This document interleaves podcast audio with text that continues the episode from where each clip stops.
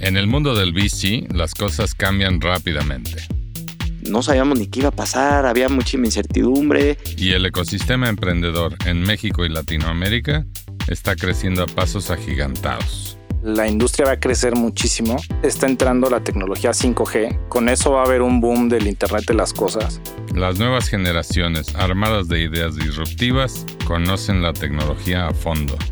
Ahorita estos millennials son digital natives. Tienen un acceso a información brutal. Y están encontrando nuevas formas de trabajar como nómadas digitales. A mí ahora ya no me importa dónde esté mi talento. Inclusive algunos tienen emprendimientos. Desafiando el estatus y las convenciones sociales. Duramos más de un año sin encontrar un emprendimiento femenino y hace como tres meses encontramos un emprendimiento también de dos mujeres en Argentina. Pero algunas cosas se mantienen constantes. No puedes crear algo cuyo mercado no existe, ¿no? Lo primero que tienes que validar es que existe un mercado. Y para hacer las cosas bien debemos conocer las reglas del juego.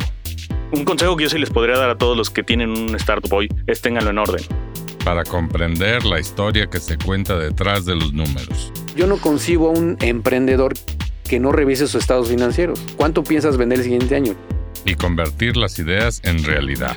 A medida que vas creciendo, vas dejando al lado lo que es el arte y vas metiendo un poco más de ciencia.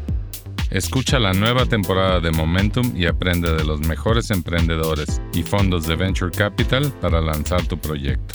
Es más importante terminar un plan estratégico con todo lo que tengas a la mano y empezar a trabajar con él que hacer un plan eterno tratando de que sea perfecto.